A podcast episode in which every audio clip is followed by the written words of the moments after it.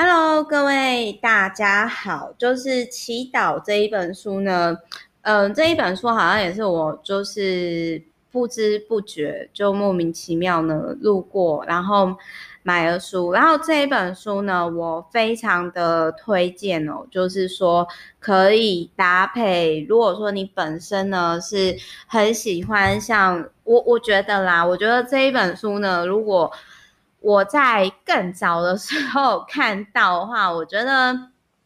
应该是会蛮加分的。好，所以呢，就是如果你是一个呃，我我我讲一下好了，就是我自己的状况以及我看完这一本书之后我的一些感想。好，简单的来说呢，就是我以前因为那个新朋友可能不知道，我讲一下，跟老朋友分享一下好了。我我以前是念私立天主教的贵族学校，然后呢，在我有印象当中，就是，诶，我不知道大家一般学校环境是怎样，反正我学校呢，就是，诶，你都可以看到那个，因为校长是神父嘛，然后修女就常常到处跑，然后因为我以前就是。成绩很好的班长，不快乐的童年，然后大家还记得吗？都是奖状贴满，但是很 blue 的 blue 的，就是中小学生。然后我那个时候，其实我就就是因为我中午不太喜欢午睡啊，我很喜欢去祈祷室啊，就是嗯、呃，并不是我真的很喜欢跟主祈祷，而是我很喜欢呢，就是中午的时候不睡觉，然后就是可以。就是跟外界的外国学长姐聊天啊，然后，然后就是呃，可以就是去祈祷室练琴啊，然后可以不用午睡啊，主要是不想午睡，因为我那时候觉得睡觉好浪费时间，就是就不太不太想睡，而且那时候学生时代，你就是早上很早起来嘛，然后我回家大概。八九点就睡，而且那个时候我我个人是觉得学校课业很简单，所以我大概是呃在学校甚至是下课的时候呢，我就把那个隔天的要交作业都完成。就是简单来说，我就是中午没睡觉，然后做自己喜欢做的事情，甚至是偷写完作业啊，然后就是就时间管理大师这样。然后好，我前面讲这边是说。祈祷在我很小的时候，它就存在我生活当中。但是呢，在我呃，就是看了一系列，比如说朵琳夫人的召唤天使啊，跟更丰盛，然后每一天都是全新的时刻。如果各位不知道怎么祈祷的话，就是你想要有一些书呃书籍可以参考。其实你大概。就是我教大家，你大概是搜寻每一天都是全新的时刻，然后后面空一个 meta，或者是呢召唤天使空一个 meta，或者是呢那个呃，我们刚刚已经有讲，就是这这一系列的书籍，然后我都有提到。好，但是我我会特别有感触是，因为虽然祈祷在我很小的时候，他都在我。生活当中，那可是吼，我常常都会觉得圣经上，不论是圣经，或者是因为我是佛寺住持的孙女嘛，那不论是圣经或者是佛经哦，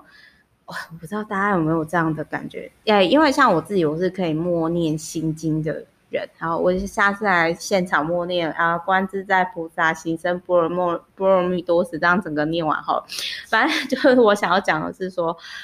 我一直以来都有一个问题点，就是我会觉得这些官方制式的祈祷文，让我觉得好像在念课文。我会觉得说，这不是我想要跟神，或者是 maybe 你可以说我想要跟高我沟通的方式。然后甚至我常常会觉得圣经啊，或者是佛经那些，就是很像那种教科书一样太死板，然后。我就常没有共鸣，然后呢，我后来就是说，后来我就发现到说，就是在我人生很低潮的时候，就是我在确定我现在的这个方向的时候，我那时候就看了，比如说像每一天都是全新的时刻，他的呃，因为那个作者的经历跟我有点类似，就是他曾经环游世界在找自己的方向，然后他所写出来的那个祈祷文，比如说他就写说，我正在创造我自己的人生，我把我的人生当成艺术品创造，然后或者是每一天我们都从。每一天每一刻，我们都在一直进步。然后就是他其实他其实就是说，这这类型的这个部分呢，就是会让我就是非常非常的就觉得说啊，这个这个祈祷文就让我有共鸣，因为那种太过自私，因为以前的祈祷文就是 我不太就是喜欢那种感觉，就是说那种感觉就是很。就是我曾呃，我类似的概念，就是我曾经有讲过，就是我那个时候我曾经有跟就是我们学校的修女提到，我记印象中那个时候好像我忘掉哎、十几岁吧，我忘掉是国中还是还是国小还是高中，反正很很大概是国小还是国中，我就有跟我们学校的修女讲过说，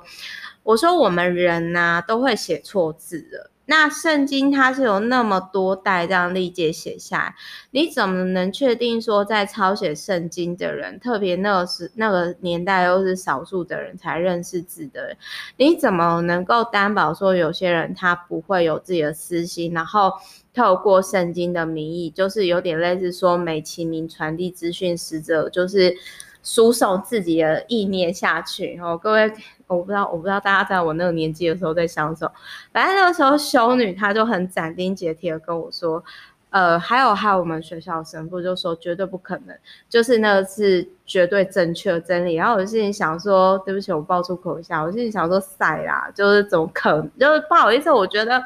我我其实蛮感谢，就是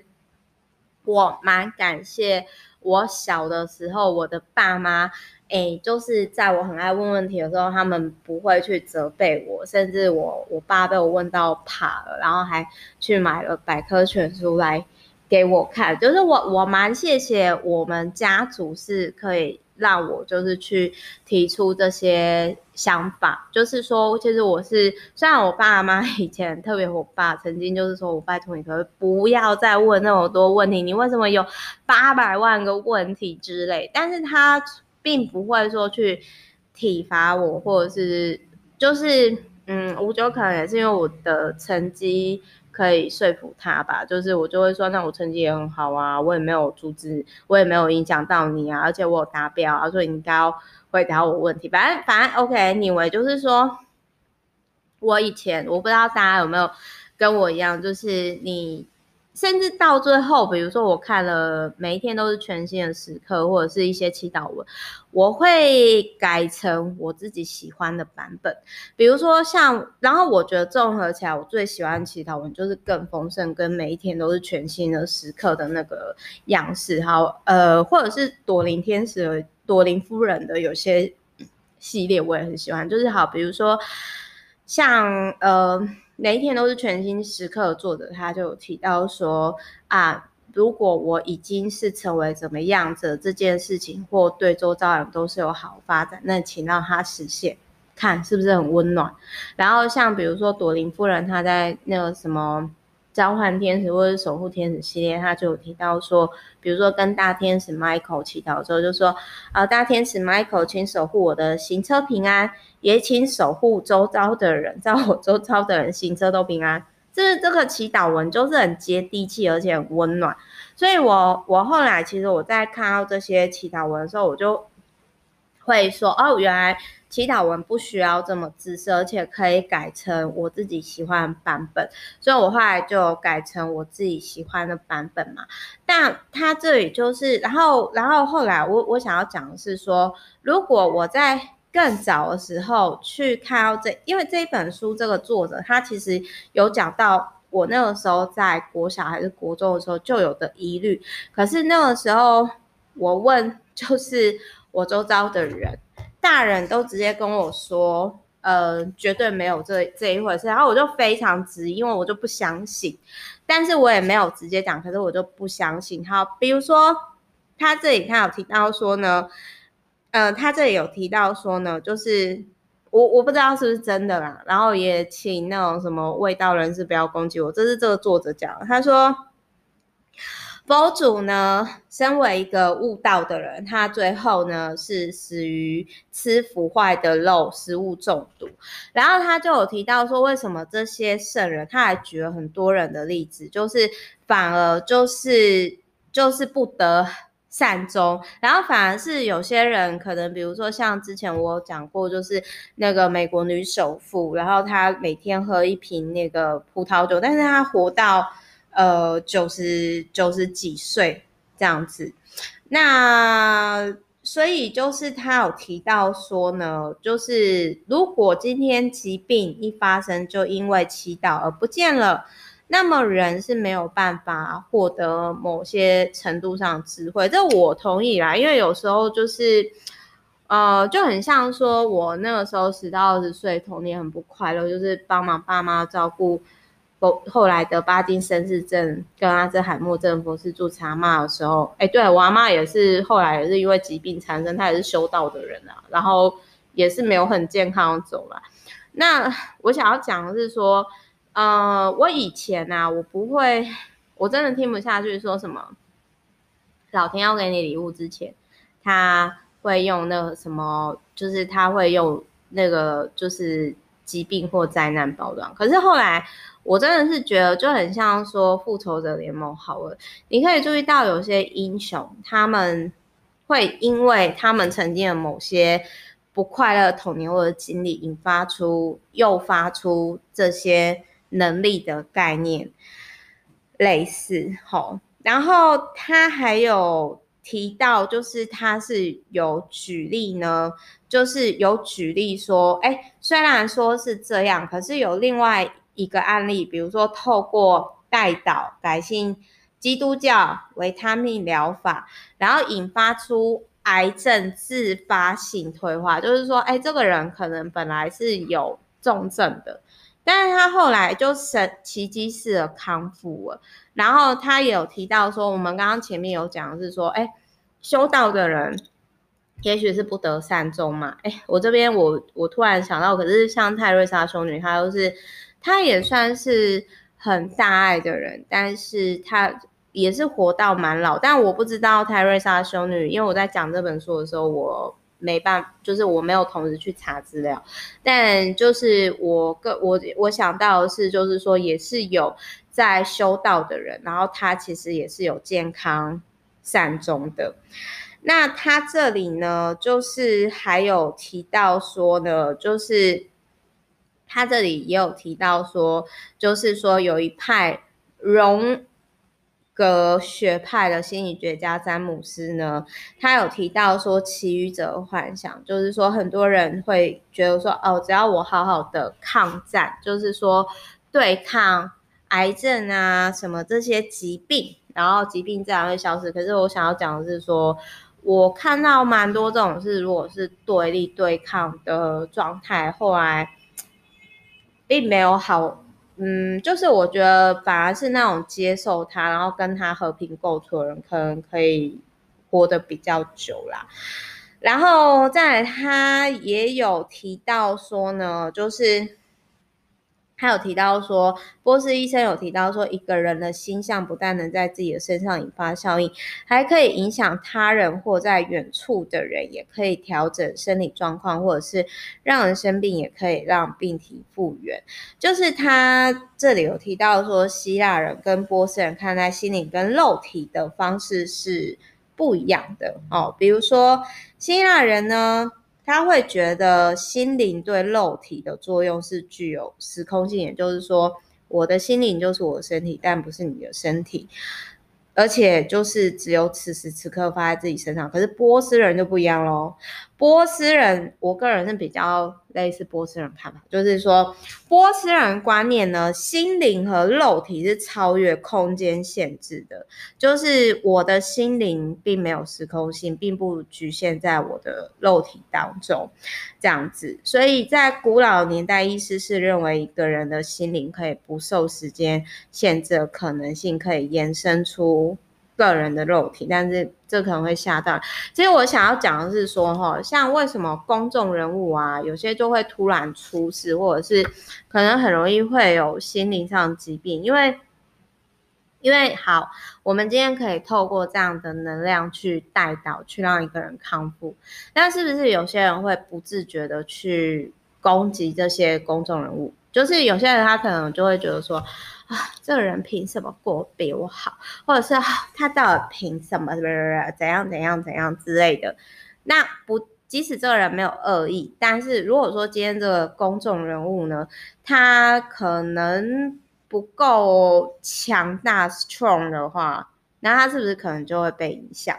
哦，所以就是他这里有提到说，当大家提到心灵对健康的重要性的时候，为什么几乎都不提无意识的角色，特别是在宗教圈？这是一个非，就是有点类似说，有时候我们不自觉的潜意识那个暗示的力量呢，其实可能是可能是更大的。那在这个作者呢，就是。他有提到一个，就是我也曾经想过，就是我不知道大家有没有记得，就是说，呃，我其实很不喜欢，就是一群人，然后集体祈祷，或者是说，哦，就是坐在那边静心，啊，一定要盘腿什么什么，就是我反而比较喜欢赤脚接地气的时候祷告，或者是沙滩步行冥想祷告。然后呢，就是在那个梦的祈祷，他这里就举例说，梦的祈祷里面就有提到说，当灵魂定居在一个人身上的时候，他就能不停的祷告，就是任何时间祷告，他可能在吃饭、喝酒啊、工作啊，他都持续在祷告。那这个就解答了我，因为我就就是之前就曾经就是，我是觉得很妙，就是因为我就坐不住，然后我就觉得说。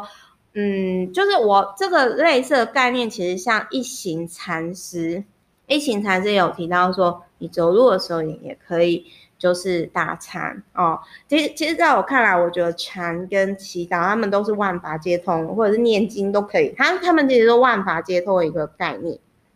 然后，嗯、他就有提到说，就是我我其实就是我个人比较喜欢动态的。那他就有提到说。一个人达到这种境界的时候，祈祷的时候其实并不是像在祈祷，反而是像一个有祷告而创造的人，就很像说，我当初曾经，呃，我不止一次就是在我自媒体就是有提到说，如果我的文字跟我的言语可以成为大家的祝福，或者是说可以有帮助到我周遭的人，那就请他自然实现吧。那我的确是因为这样，我不知道我我不知道是不是因为这样起心动念，所以我出了第一本书，一直到现在。那他还有提到说呢，善心跟基督教的金科玉律，就是你愿意别人怎么待你啊，那你也要怎么待别人。好，那有时候就是有些人他莫名的伤害你，可能是因为怪自己太痛苦了，所以怪别人会比较容易一点哦。那我们会在那个诶之后有一本书，凭什么他比我好？这个我会再提到这个这个这个作者讲的概念。然后再，他还有提到说，呃，曾经有观众就是问这个作者问题说，哎，请问我该怎么祈祷？就是问某一位医生呐、然后他就说，这个医生就说很简单，问上帝就知道。嗯，但我个人是觉得说，有时候这个他的上帝，我就可以解释成直觉吧，就是高我，就很像说。我曾经透过在我状态很 balance、身心平衡状态下，我就说，那你就怎么怎么做，甚至那种准确度会吓到我的 VVIP 或者周遭，他们就说：“天啊，Meta 你太神了，你怎么知道要怎么做？或者是你怎么知道说我现在在讲什么？”这样，然后就是他还有提到说，呃，用自己能做到的方式祈祷，而不是做不到的方式。这个是康查普曼讲的，就是说。我我还是一样讲，就是比如说，我就很喜欢沙滩步行冥想。那那那我就是在沙滩，呃，就是就是动态的那种祈祷方式这样子。那他还有提到说，就是咒语的状态，就是他呃，他这里就是也有提到说跑步冥想，跑步冥想我是觉得太沉了，可能比较不适合我。但是沙滩步行冥想或者是赤脚接地气冥想，我觉得这个是对我来说是比较有共鸣，就是每个人可以依照这个状况。那如果说你是喜欢瑜伽冥想或者是静态冥想，那也很好啊。重点是。呃，你适合的方式，这才是最重要。然后他这里他有提到一个很有趣的概念，就是他有提到说呢，嗯，咒语就是咒或者是念经本身并没有具备任何神奇的力量，这个我还蛮认同的，因为我会觉得，就是我在念佛经的时候，就是以前小时候大概就五点多就要起来帮我奶奶，就是。那个时候我还要帮忙擦佛堂哎，然后敲钟啊、烧香什么。可是我就觉得说，其实如果你不了解这个佛经或者是这个咒语本身的时候，其实它是没有任何意义的。但是不论你念什么，只要你你内心的那个信仰，就是我我的信仰不是说外在的神，是你跟你内在的神性是有共鸣的时候，那。那种不论是中文、英文还是什么形式，我觉得那个都是工具。然后你就选，就很像玩游戏，你就选最适合你自己的武器，这样子好就会有帮助。所以他有提到说呢，比如说翻身的研究有提到说呢，哎，就是一个祈祷是对身体有好处的。好，那。这边他就又有提到一个我我以前我也观察到的点，然后他讲出来，因为基本上我必须要讲，就是这个作者啊，他是一个阿伯，然后而且是那种一看你就知道说面相还不错阿伯，他就是他现在是那个在国家健康组织身心灵研究中心的副理事长，好像就是很厉害的机构啊。反正这个拉瑞先生呢，拉瑞先生呢，他就讲到很多，我一看。就是，对，我以前真的就是这样讲，然后怎么都没有人说出来，然后他说，所以这一本书在我认定，然后大家看，其实基本上来讲，我觉得是好书的，通常我都会讲很久。然后如果我又有提到说，哦，我觉得这本书大家可以买，就是如果说你今天你不知道祈祷对你的意义是什么，你曾经迷惘过，那我觉得这本书可能会对你有帮助，因为它是比较具有批判性，它不是那一种。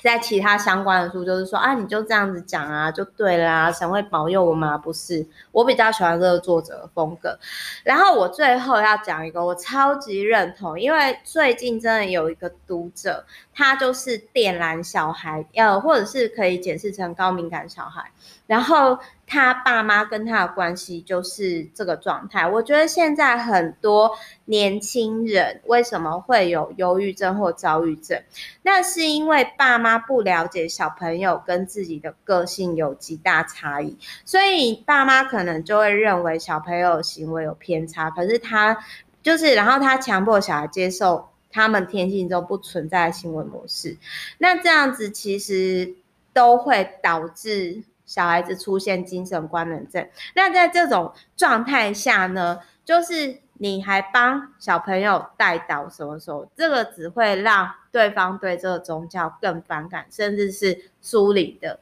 因为因为我遇到那个读者，他跟我讲的状况，就是他问我说怎么离家出走，然后我就教他说，哦，其实你可以睡庙啊，睡路边啊，睡教会。我就把我之前环游世界为了省钱无所不用其极，然后又可以保护自己的方式，我就。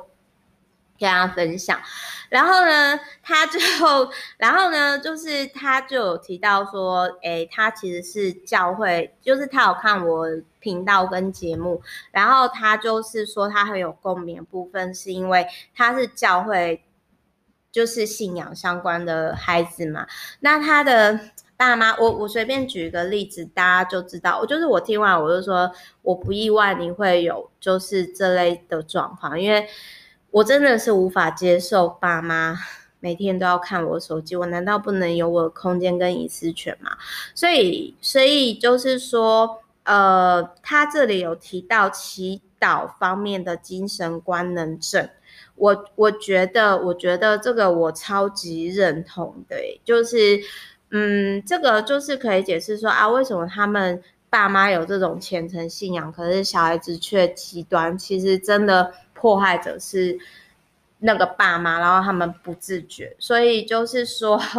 就是我觉得生小孩很容易啦，但是并不是每个爸妈都能够理解小朋友跟自己是不一样的。所以有时候，当你的小孩子有出现精神官能症的时候，其实如果你是，你可能要先去思考是不是这样的状况。